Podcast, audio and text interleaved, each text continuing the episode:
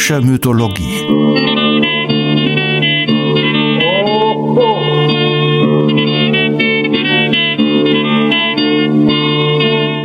Helgas nützlicher Podcast.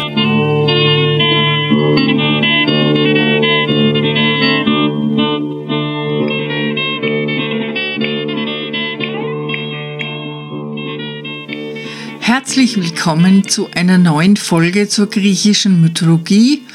Herzlich möchten wir uns bedanken für eure Zuschriften. Wir freuen uns immer sehr. Es ist ja quasi unser einziger Lohn. Ich hoffe, ich beantworte alle und wenn euch Fragen durch den Kopf gehen, schreibt sehr gerne eine Mail. Die Adresse findet ihr in den Show Notes. Wir bemühen uns heute um einen Begriff, der eigentlich eine literaturtheoretische Kategorie ist. Das klingt kompliziert, ist aber in Wirklichkeit sehr naheliegend. Wir betrachten heute die Anagnorisis, was so viel bedeutet wie erkennen oder wiedererkennen. Es ist ein griechisches Wort, Anna, eine Vorsilbe, die ein weites Bedeutungsfeld hat, etwa wieder, zurück, aufwärts und Gnosis, Kenntnis, Erkenntnis, sodass man Anagnorisis als Wiedererkennen übersetzen kann. Gnosis ist uns geläufig aus zum Beispiel Diagnose. Es geht auf die indoeuropäische Wurzel gno oder gn zurück mit der Bedeutung Wissen. Wir erkennen diese Wurzel zum Beispiel auch in den Wörtern cognosco, lateinisch ich erkenne, oder ignoro, ich erkenne nicht, to know, knowledge, acknowledge, aber auch Notiz, Narration oder nobel ist gleich berühmt, bekannt. Auch im Sanskrit oder Altpersisch ist das Wort für Wissen verwandt und Russisch sagt man Znatsch für Wissen und schlussendlich auch das deutsche Wort kennen geht auf dieselbe Wurzel zurück. Der großartige Aristoteles, von dem ja wenigstens einige Schriften auf uns gekommen sind, widmete sich der Anagnorisis in seiner berühmten Poetik, wo er einiges Literaturtheoretische ausbreitet und er teilt die Anagnorisis sogleich in verschiedene Arten ein. Am wirkungsvollsten und am besten kommt sie zum Einsatz, wenn sie einen heftigen Handlungsumschwung bewirkt. Dem können wir natürlich nur beipflichten. Was ist aber jetzt mit Anagnorisis genau gemeint? Aristoteles definiert sie als eine Änderung des Zustands von Unwissenheit in einen Zustand der Erkenntnis. Sagen wir, wir sehen einen Donnerstagabend-Krimi. Der Ehemann will etwas auf dem Handy seiner geliebten Frau nachschauen und findet zufällig eine leidenschaftliche SMS ihres Liebhabers. Ihre Affäre war ihm bis dato unbekannt. Innerhalb von Bruchteilen einer Sekunde wird er also vom Unwissenden zum Wissenden und sein Leben oder zumindest seine Ehe wird von Stund an in anderen Bahnen verlaufen. Wie wir schon öfters gehört haben, war den Griechen das Denken und das Erkennen sehr wichtig. Die Forderung ihrer Philosophen war, an sich selbst den Anspruch zu stellen, niemals nachzugeben, über sich und das Leben und das Gemeinwesen nachzudenken, zu forschen und daraus Konsequenzen zu ziehen. Davon versprach man sich einen enormen Nutzen für das Lebensglück des Einzelnen und das Wohl der Gemeinschaft. Natürlich war klar, dass das Denken und die richtige Einstellung alleine noch nicht zielführend sind. Es ist vielmehr ein Anfang und das Denken des Richtigen führt zwingend zum Tun des Guten. Und dabei war der Gedanke wichtig, man müsse das Denken des Richtigen trainieren, wie die Muskeln des Körpers, also täglich, stündlich, minütlich, ohne Unterlass. Die bekannten sieben Weisen waren in Delphi, wo sich das wichtigste Orakel der zivilisierten Welt befand, mit ihren berühmtesten Erkenntnissen vertreten. Diese erstaunliche Stätte der Erleuchtung war mindestens anderthalb Jahrtausende in Betrieb und dort ruhte sozusagen die gesammelte Weisheit der alten Welt. Die sieben Weisen äußerten sich durchaus ähnlich und auch über die Jahrhunderte änderte sich nicht wirklich so viel. Die Ermahnung zum Maßhalten kommt immer wieder vor, man solle immer das Ganze im Blick behalten, man solle seine Zunge im Zaum halten, das Innere, nicht das Äußere sei wichtig und so weiter. Am prominentesten aber war der Spruch, der eingraviert jeden Besucher in Delphi empfing. Erkenne dich selbst. In diesem Sinne verstehen wir, warum der Anagnorisis so eine kategorische Bedeutung zukommt. Es geht ja nicht einfach darum, dass man einen Erkenntniszuwachs hat, sondern etwas über sich selbst erfährt. Meine Frau liebt heimlich einen anderen, leidenschaftlich und lügt mir seit Jahren etwas vor. Das wird zu Ich habe eine Frau, die einen anderen heimlich und leidenschaftlich liebt. Wir lügen uns seit Jahren etwas vor und ich bin ein Betrogener. Im fruchtbaren Fall deckt die Anagnorisis eine Lebenslüge auf und wir verfolgen gespannt, wie der Lebenslügner mit der Aufdeckung umgeht, völlig unerwartete Zusammenhänge sichtbar werden und vielleicht Recht und Unrecht überraschend neu gewichtet werden. Aristoteles und die alten Tragiker, die sich dieses Mittels leidenschaftlich gerne bedient haben, bezweckten damit natürlich, dass wir Zuschauer uns mit dem Protagonisten identifizieren. Deshalb verlangt Aristoteles, dass es ein durchaus herausragender Mensch sein müsse. Bei einem mittelmäßigen oder gar verabscheuungswürdigen würde die Wirkung verfehlt. Wir identifizieren uns und beginnen über unser eigenes Leben zu reflektieren und nach Lebenslügen zu durchforsten. So der Plan von Aeschylus, Euripides und Sophokles. Und Aristoteles meint, das klappt wunderbar.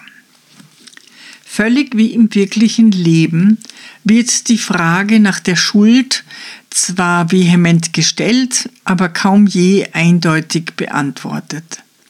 Es wird sich herausstellen, dass die Ursachen in der Regel vielfältig sind, dass die Vorfahren, die Umstände, der Zufall oder der Wille der Götter schuld ist. Es wird sich aber ebenso herausstellen, dass der Protagonist es in der Hand gehabt hätte, dass das Unheil nicht seinen Lauf genommen hätte.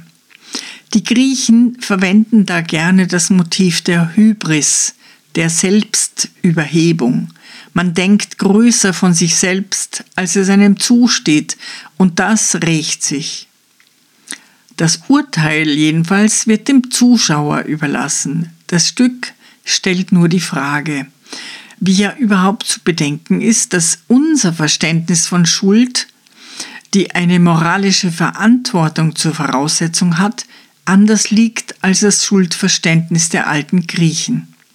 Ähnlich formuliert Arthur Schopenhauer die Wirkung der Hamatia, des Irrtums, der Fehleinschätzung, mag man moralisch große oder geringe Verantwortung tragen. Er sagt, jeder Irrtum trägt ein Gift in seinem Innern. Demonstrieren wir die Anagnorisis und ihre Wirkung an dem berühmtesten Fall von Erkenntnis, die in diesem Fall mit Selbsterkenntnis fast deckungsgleich ist, im berühmtesten Drama aller Zeiten, dem König Ödipus von Sophokles. Ich versuche, den Plot elegant zusammenzufassen. Laios, der König von Theben, hat Schuld auf sich geladen und deshalb prophezeit ihm Apoll, sollte er Verkehr mit seiner Frau haben und ein Sohn geboren werden, werde dieser ihn töten. Laios und Jokaste können dem Sex dennoch nicht entsagen. Der Sohn wird geboren, wegen der Prophezeiung aber im Gebirge ausgesetzt und dem Tod preisgegeben. Der Säugling überlebt aber und wird an fremdem Königshof aufgezogen. An seinem 18. Geburtstag lallt ein Betrunkener davon, dass er nur ein Findelkind sei. Und darauf befragt Ödipus das Orakel nach seinen wahren Eltern. Dieses antwortet aber nur, er werde seinen Vater töten und seine Mutter heiraten. Daraufhin kehrt er also nicht zurück in sein Elternhaus und trifft auf seinen Wanderungen auf den königlichen Wagen seines Vaters. Keiner will dem anderen den Vortritt lassen, und das Ergebnis ist der Tod der Wageninsassen. Nur einer kann entkommen.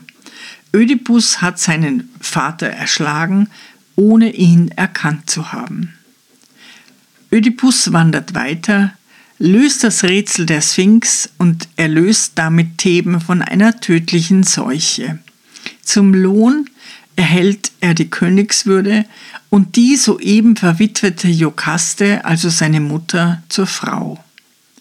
Man bekommt vier Kinder und nach langen Jahren einer glanzvollen Herrschaft wird die Stadt leider wiederum von einer Seuche heimgesucht und das Orakel verkündet, diese werde erst ein Ende finden, wenn der Mord an Laios aufgeklärt sei. Hier setzt erst die Handlung des Dramas ein und wir verfolgen die Nachforschungen, die Ödipus als tüchtiger König sofort tatkräftig und zuversichtlich anstellt in Echtzeit. Ödipus ist erfolgreich. Er ermittelt akribisch und findet den Mörder unverzüglich. Er ist es selbst. Er verzweifelt und sticht sich die Augen aus. Wir erleben alle Phasen des Sträubens gegen die Wahrheit mit. Wir sehen, wie er sich an letzte Strohhalme klammert, wie er den weisen Seher Teiresias beschimpft, der ihm die Wahrheit auf den Kopf zusagt, jetzt siehst du und bist blind, und ehe der Tag zu Ende ist, wirst du blind sein und sehen. Die Anagnorisis wird ihn fest im Griff haben. Wir sehen auch, wie Jokaste der Wahrheit nicht gewachsen ist. Als sie nicht mehr verhindern kann, dass sie herauskommt, geht sie und erhängt sich ohne ein weiteres Wort. Nun könnte man sagen, und so ist das Stück auch bei sehr oberflächlicher Betrachtung angelegt, naja, das Orakel hat recht gehabt, seinem Schicksal kann man halt nicht entfliehen und bitte, wenn Apoll das so verhängt, was kann denn dann der arme Ödipus dafür? Ja, was kann er denn dafür?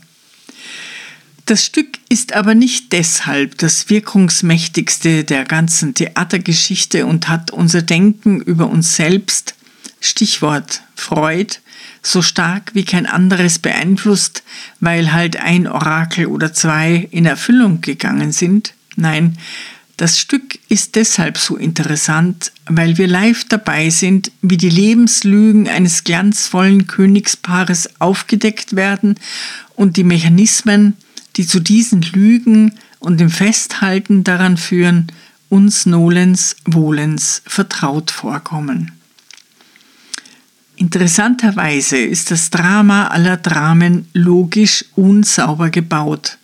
Aber genau das erzeugt die Unschärfe, die so viele verschiedene Interpretationen zulässt, so dass wir uns auf jeden Fall eine basteln können, die wir auf uns zutreffen lassen, je nachdem, in welcher Bereitschaft es uns begegnet. Um das zu zeigen, müssen wir ein bisschen weiter ausholen und uns zunächst mit der alten Version der Geschichte vertraut machen. Homer erzählt von Ödipus in wenigen Zeilen. Ich zitiere eine möglichst wortgetreue Übersetzung ohne künstlerischen Anspruch. Und die Mutter des Ödipus vollbrachte die unglaubliche Tat. Im Unverstand ihres Sinns, sich dem eigenen Sohn zu vermählen. Der aber tat es, nachdem er zuvor seinen Vater erschlagen hatte, und nahm sie zur Frau. Sogleich aber machten es die Götter unter den Menschen bekannt. Sie aber ging in das Haus des Hades, des unerbittlichen Torwächters, indem sie einen hoch herabhängenden Strick am Balken ihres Gemachs befestigte, von ihrem Schmerz überwältigt. Ihm aber ließ sie viele Leiden zurück.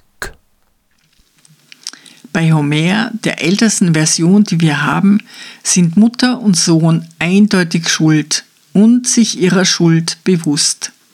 Orakel, Sphinx, Teiresias und Seuchen frei läuft die Handlung ab. Die zwei gelüstet nach dem Bösen, sie tun es und daraus folgt Leid und Tod. Der Stoff wird nun über die Jahrhunderte umerzählt worden sein.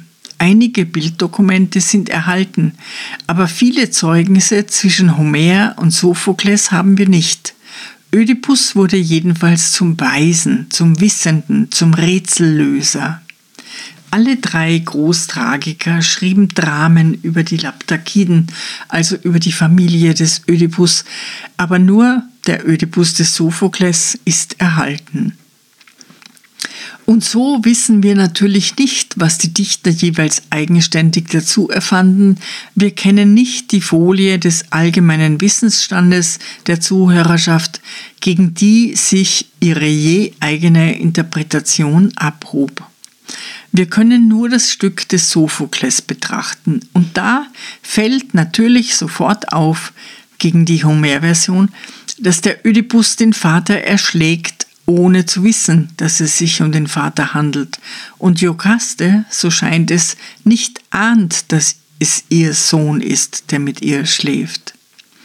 Der weitere große Unterschied ist, dass die Verbrechen Mord am Vater sowie Inzestehe bei Homer unmittelbar offenbar werden. Jokaste und Ödipus kommen also nicht damit durch und die Strafe folgt auf dem Fuß. Bei Sophokles sind Mord und Eheschließung in ferner Vergangenheit passiert. Die vier Kinder sind ja fast erwachsen.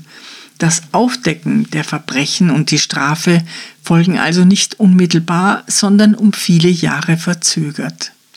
Aber es schimmert die alte Version durch, nämlich die des eindeutig schuldigen Paares, das sofort bestraft wird, was Sophokles zu Inkonsequenzen zwingt, die schon den antiken Interpreten aufgefallen sind. Wir zählen die Indizien aus dem Stück auf, die dafür sprechen, dass Ödipus und Jokaste nicht so unwissend sind, wie im Drama vorgegeben wird. Man möge mich nicht missverstehen. Ich versuche nicht zu beweisen, dass Ödipus und Jokaste voll im Bilde sind. Sophokles Genie zeigt sich eben darin, dass er es in der Schwebe hält, aber doch deutlich genug ausspricht, dass wir stutzig werden und nachdenken müssen. Erstens. Ödipus bezeichnet sich in der ersten Szene als krank als Kränkester von ganz Theben. Welche Krankheit er hat, wird nicht gesagt. Von der Seuche ist er nicht betroffen. Die macht einen Bogen um den Palast. Viel naheliegender ist es, dass die Schuld an ihm nagt. Und diese Schuld sich als solche über die ganze Stadt gelegt hat, deren König er ist, und er konnte ihr König nur werden durch eben diese Schuld, die er auf sich geladen hat gemäß dem Nietzsche-Satz aus Zarathustra, alle verschwiegenen Wahrheiten werden giftig. Das Stück wird damit eröffnet, dass Ödipus vom Volk aufgefordert wird, endlich zu handeln, was, wenn wir diesen Hintergrund betrachten, durchaus doppeldeutig ist. Zweitens. Ödipus verflucht sich selbst schon zu Beginn wie ein Angeklagter. Sophokles benutzt die Formel der Selbstverfluchung, im alten Recht eine geläufige Figur, als freudsche Fehlleistung. Denn bisher war ja noch keineswegs die Rede davon, dass Ödipus selbst der Mörder sein könnte. Aber da er sich selbst anklagt, benimmt er sich wie ein Beschuldigter. Drittens. Teile der Stadt, zumindest Theresias und der Überlebende des Massakers, das Ödipus angerichtet hat, wussten es die ganze Zeit, haben aber nicht gewagt, es anzusprechen. Das heißt, das Klima muss entsprechend gewesen sein und die strahlende Erlöserfigur Ödipus hatte von vornherein keine weiße Weste. Viertens. Jokaste benimmt sich Ödipus gegenüber ganz offensichtlich wie eine Mutter.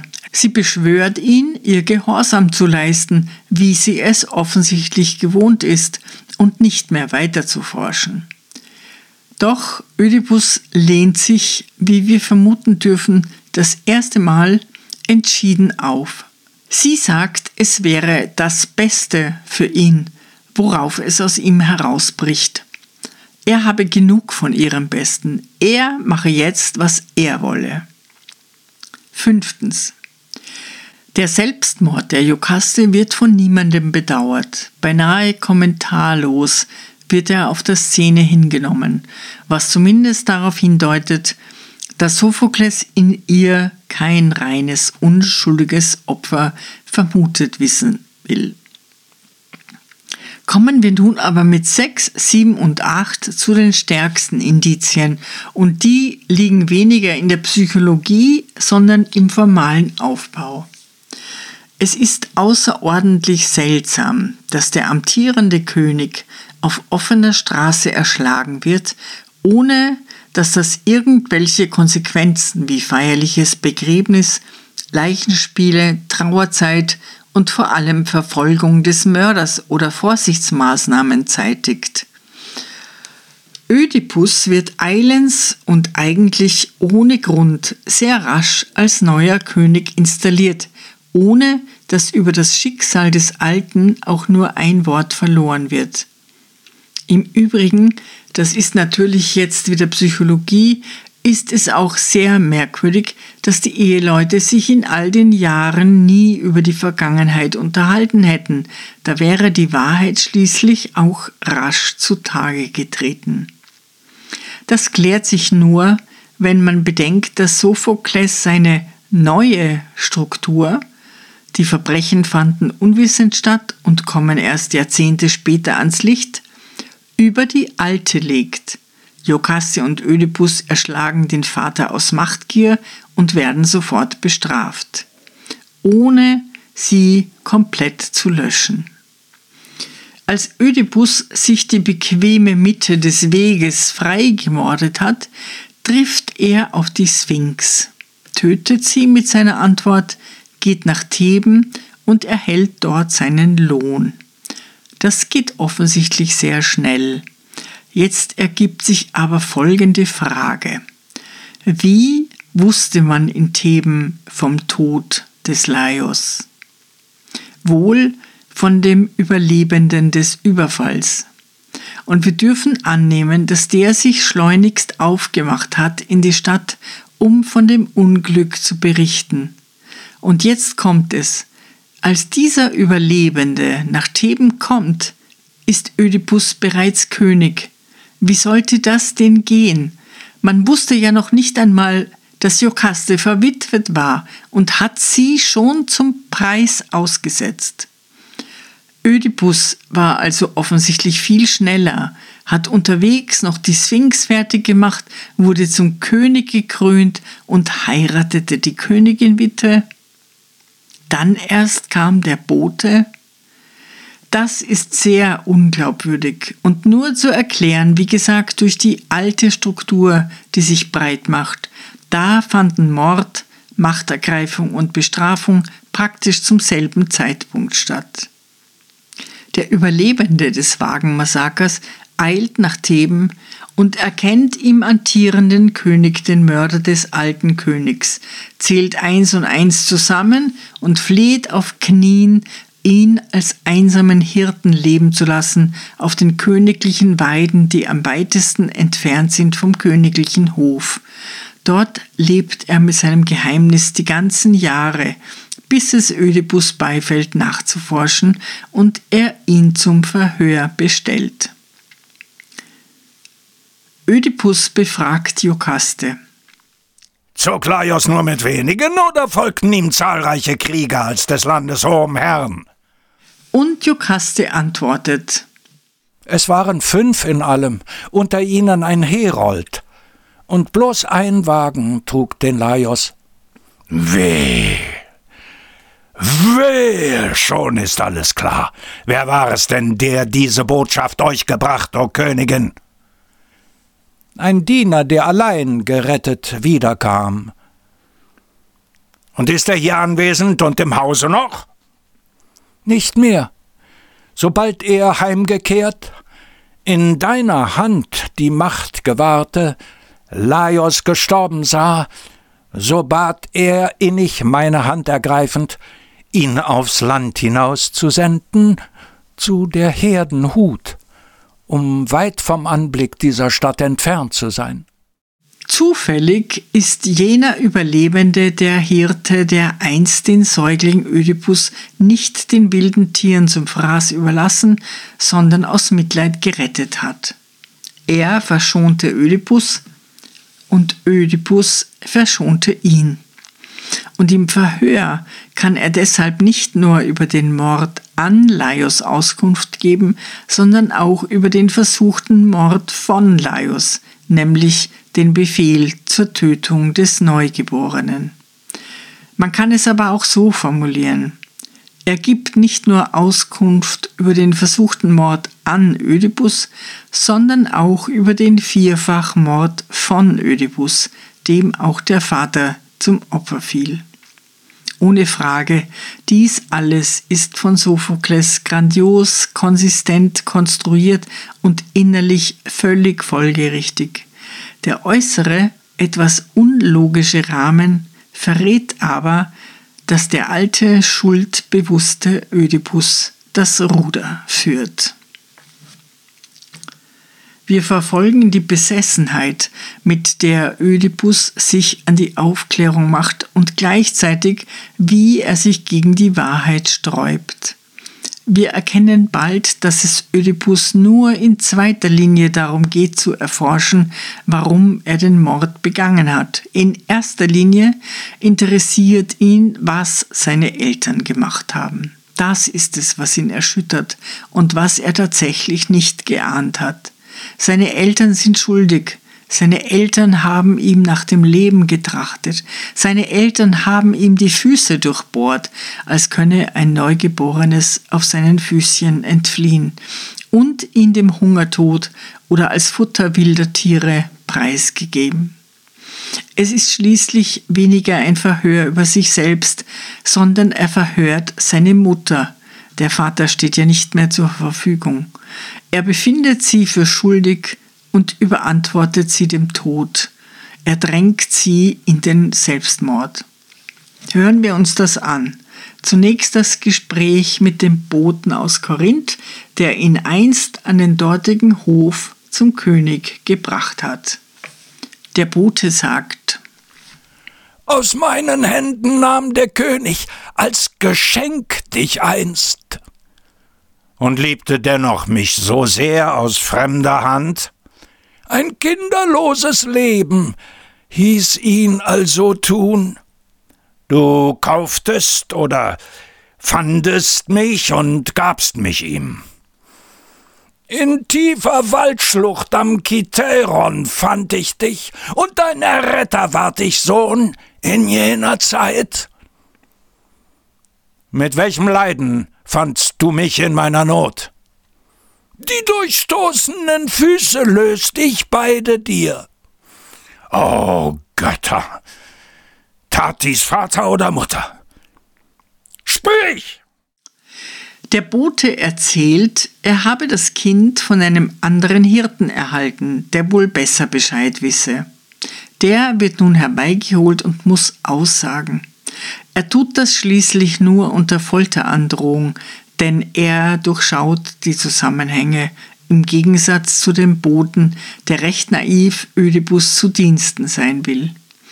Jokaste wird äußerst unruhig und will Ödipus um jeden Preis abhalten, weiter zu forschen. Sie sagt, Wer, welchen nannt er? Achte nicht hierauf und dem, was er gesprochen, sinne nicht vergeblich nach. Und Ödipus antwortet, das bleibe fern, dass ich jetzt nicht mein Geschlecht enthüllen sollte, nun da ich solche Spuren fand. Bei allen Göttern, wenn das eigene Leben dir lieb ist, so lass dies forschen, meine Qual genügt. Dir folgen kann ich nicht, schauen muss ich's unverhüllt. Doch rat ich dir das Beste, denn ich meines gut. Nun eben dieses Beste quält mich lange schon. Erfahre niemals, wer du bist, unseliger. Dies ist das letzte Wort Jokastes. Der Chor macht Ödipus darauf aufmerksam, dass sie sich in keiner guten Verfassung befindet und wohl ein Unglück zu erwarten sei. Doch das interessiert Ödipus nicht im mindesten. Er sagt nur, was immer wolle, brech hervor. Er verhört nun den Hirten, der einst den Befehl verweigert und ihn nicht ermordet hat, und der damals zur Wagenbesetzung gehörte des großen Königs Laios, überlebte, in die Stadt lief, es zu berichten, Ödipus als neuen Herrscher vorfand und sich so schnell und weit wie möglich versetzen ließ. Ödipus fordert Antworten. Du! Schaue hierher, Alter! Und antworte mir auf meine Fragen. Warst du Knecht des Laios einst? Ich war's, im Haus erzogen, nicht erkauft von ihm. Und welch Geschäft betriebst du? Was war dein Beruf? Ich ging des Lebens längste Zeit den Herden nach. Und diesen Mann wohl kennst du. Sahst ihn dort vielleicht? Von welchem Anlass? Welcher Mann ist's, den du meinst? Der, welcher hier steht. Pflogst du nie Verkehr mit ihm? Nicht gleich zu sagen weiß ich's aus Erinnerung. Nun mischt sich der Bote ein, um dem Hirten, der sich schlecht zu erinnern scheint, auf die Sprünge zu helfen. Herr, ich will ihn klar an längst Vergangenes mahnen. Wissen wird er noch, dass wir auf Höhen des Kiteron, er war mit zwei Herden, ich mit einer dort, vom Lenze bis zum Herbste drei vollkommene sechs Mondenfristen lebten, nachbarlich gesellt. Ich trieb, sobald es Winter ward, die Herde fort in meine Hürden, er zum Hof des Laios. Ist, was ich sage, Wahrheit oder red ich falsch? Du sagst die Wahrheit. Freilich ist es lange her. Nun sage, weißt du, wie du dort ein kleines Kind mir gabst, es aufzuziehen als mein eigenes? Was ist es? Weshalb fragst du mich um dieses aus? Du bist des Todes, schweigst du nicht zur Stelle jetzt? Das Kind, nach welchem dieser fragt, verleugnest du? Ganz ohne Kenntnis, spricht er, müht umsonst sich ab. Sagst du es nicht in Güte? Weinend sagst du's denn auf! Bindet ihm die Hände gleich am Rücken fest. Wofür? Ich armer! Was zu wissen wünschest du? Das Kind, nach welchem dieser fragt, du gabst es ihm? Ich gab's! Oh, raffte jenes Tags der Tod mich hin! Woher bekamst du's? War es dein? War es anderer Kind? Nicht meines war es, ich empfing's von fremder Hand. Von welchem unserer Bürger und aus welchem Haus? Bei allen Göttern, weiter forsche nicht, o oh Herr. Du bist des Todes, muss ich es noch einmal fragen. Nun denn, In Laios Hause war das Kind erzeugt von einem Sklaven? Oder war's verwandt mit ihm? Weh, weh mir, sagen soll ich's nun, das Schreckliche. Wohl hieß das Kind sein eigenes, doch am besten sagt dir alles, wie's geschehen, dein Gemahl im Haus. Sie übergab den Knaben dir? Sie selbst, o Fürst. Mit welcher Weisung? Dass ich ihn ermordete. Ihr eigenes Kind, die Arge. Wie kam es, dass du diesem Greis den Knaben gabst? Mitleid bewog mich. Oh Götter, Götter, alles kommt nun klar zu Tag. Alles kommt nun klar zu Tag. Ödipus kann kaum abrechnen mit seinen toten Eltern, so sehr ekelt ihn vor dem Abgrund ihrer Bosheit. Der einfache Hirte hatte Mitleid, aber seine eigene Mutter nicht.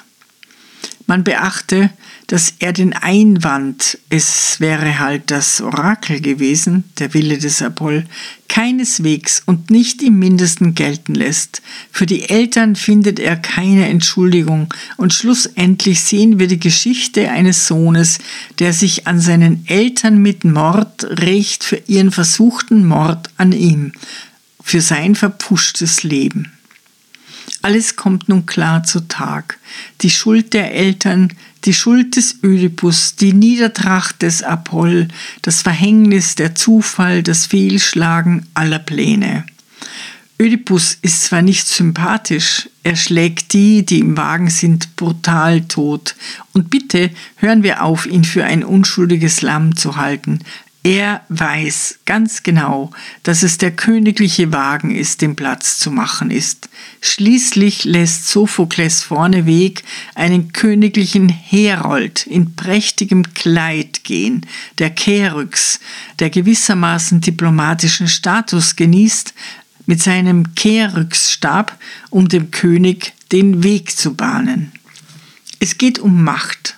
Wer darf die bequeme Mitte des Weges in Anspruch nehmen.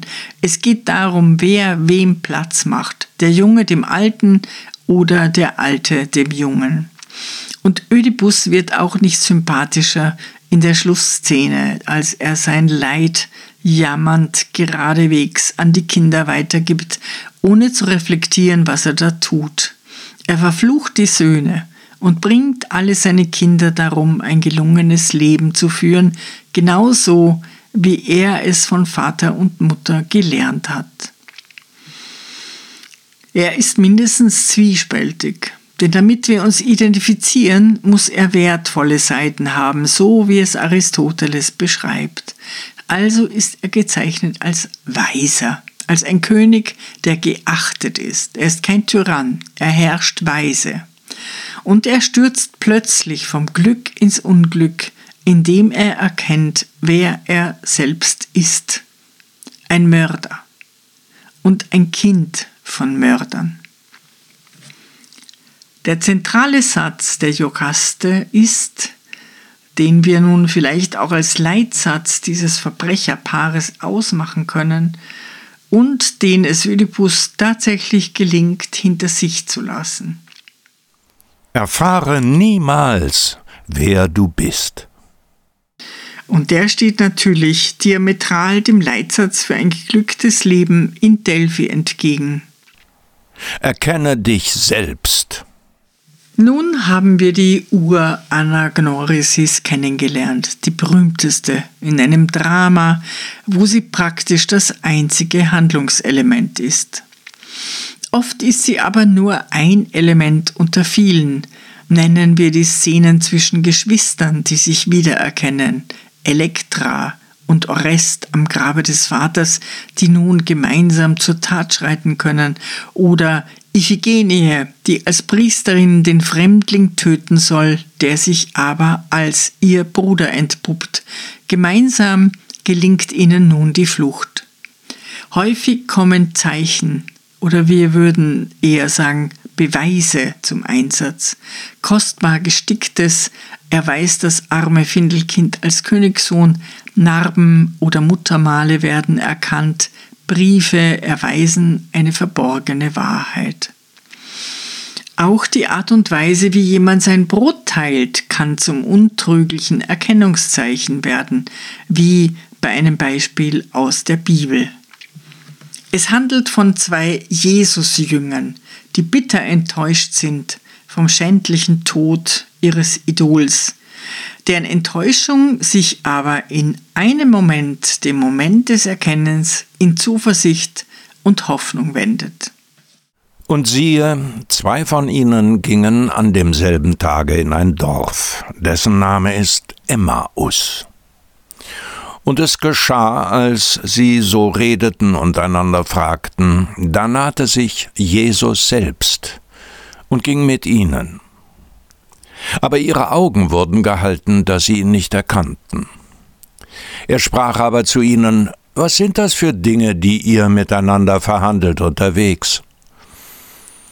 Da blieben sie traurig stehen und sprachen zu ihm, Jesus von Nazareth, der ein Prophet war, mächtig in Tat und Wort vor Gott und allem Volk, er wurde der Todesstrafe überantwortet und gekreuzigt.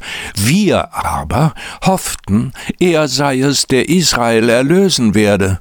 Und Jesus sprach zu ihnen, O ihr Toren, trägen Herzens, und er fing an bei Mose und allen Propheten und legte ihnen aus, was in allen Schriften von ihm gesagt war. Und sie kamen nahe an das Dorf, wo sie hingingen, und er stellte sich, als wollte er weitergehen. Und sie nötigten ihn und sprachen, Bleibe bei uns, denn es will Abend werden, und der Tag hat sich geneigt und er ging hinein, bei ihnen zu bleiben. Und es geschah, als er mit ihnen zu Tisch saß, nahm er das Brot, dankte, brach's und gab's ihnen. Da wurden ihre Augen geöffnet und sie erkannten ihn. Wir sind fast am Ende der ersten Hälfte unserer Betrachtung über die Anagnorisis. In der nächsten Folge werden wir weitere Beispiele untersuchen. Wir schließen mit einer sehr einfachen Geschichte, die sich in der Sammlung der Brüder Grimm findet. Den Protagonisten ist es in dieser Geschichte vergönnt, den Zustand der Hybris und der Harmatia des Irrtums zu korrigieren. Das sich selbst erkennen löst ein friedlicheres, von mehr Liebe geprägtes Leben aus. Es war einmal ein steinalter Mann, dem waren die Augen trüb geworden, die Ohren taub und die Knie zitterten ihm. Wenn er nun bei Tische saß und den Löffel kaum halten konnte, schüttete er Suppe auf das Tischtuch und es floss ihm auch etwas wieder aus dem Mund. Sein Sohn und dessen Frau ekelten sich davor, und deswegen musste sich der alte Großvater endlich hinter den Ofen in die Ecke setzen. Und sie gaben ihm sein Essen in ein irdenes Schüsselchen und noch dazu nicht einmal satt. Da sah er betrübt nach dem Tisch, und die Augen wurden ihm nass. Einmal auch konnten seine zittrigen Hände das Schüsselchen nicht festhalten, es fiel zur Erde und zerbrach. Die junge Frau schalt, er sagte aber nichts und seufzte nur. Da kaufte sie ihm ein hölzernes Schüsselchen für ein paar Heller. Daraus musste er nun essen. Wie sie da so sitzen, so trägt der kleine Enkel von vier Jahren auf der Erde kleine Brettleien zusammen. Was machst du da? fragte der Vater. Ich mache ein Tröglein, antwortete das Kind. Daraus sollen Vater und Mutter essen, wenn ich groß bin. Da sahen sich Mann und Frau eine Weile an, fingen endlich an zu weinen, holten also fort den alten Großvater an den Tisch und ließen ihn von nun an immer mitessen, sagten auch nichts, wenn er ein wenig verschüttete.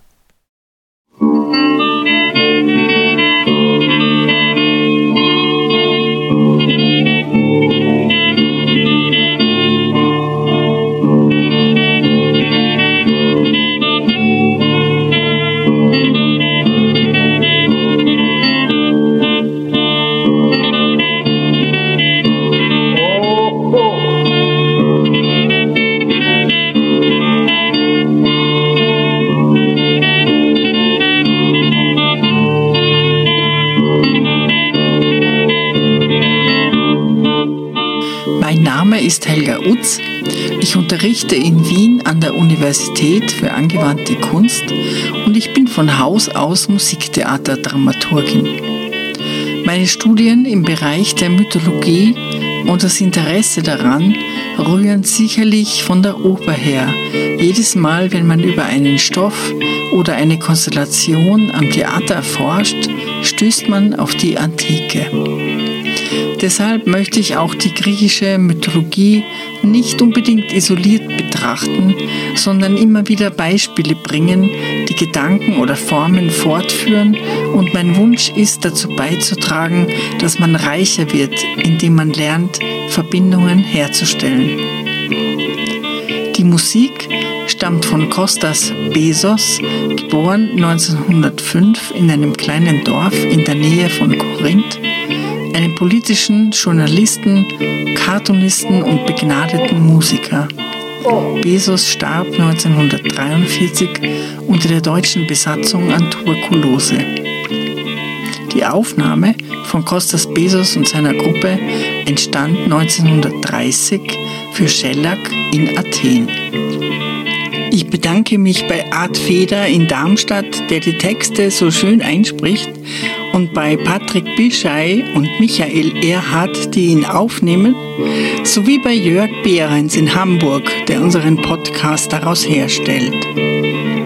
Ich freue mich, wenn ihr unseren Podcast abonniert und weiterempfehlt und wir uns bald wieder hören. Eure Helga Utz. Ένα από πυρένα από πίσω στη στρατόνα. Βαρέσαν μα βαρέσαν μάκα στην υπόγα. Ρένα από πυρένα από πίσω στη στρατόνα. Βαρέσαν μα βαρέσαν μα στην υπόγα.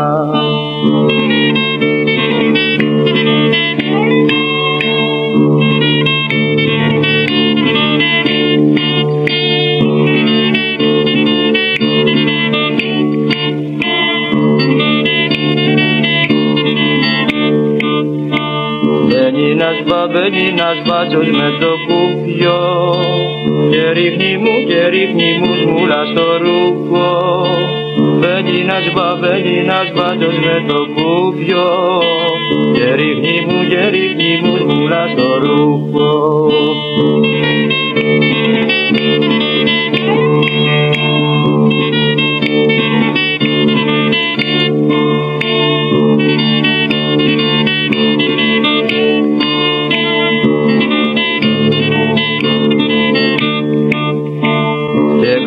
κατρακί και κατρακύλισε το πέσι.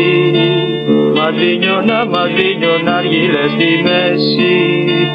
Και κατρακί και κατρακύλισε το πέσι. Μαδρίνιωνα, μαδρίνιωνα αργύλε στη μέση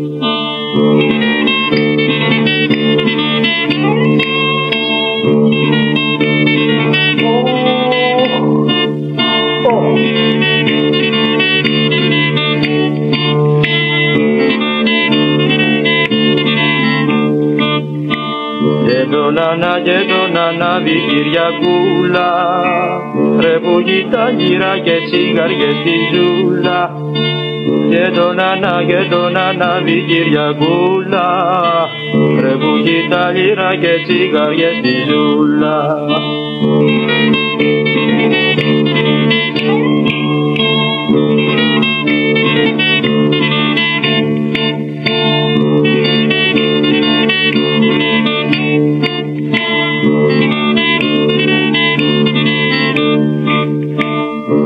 Ρε μη, γεια σου ρε μη, πίσω στραβοκάνι Πούσε μας του, πούσε μας του ρε αυτό του μάνι Γεια σου ρε μη, γεια σου ρε μη το στραβοκάνι Πούσε μας του ρε, πούσε μας του ρε αυτό του μάνι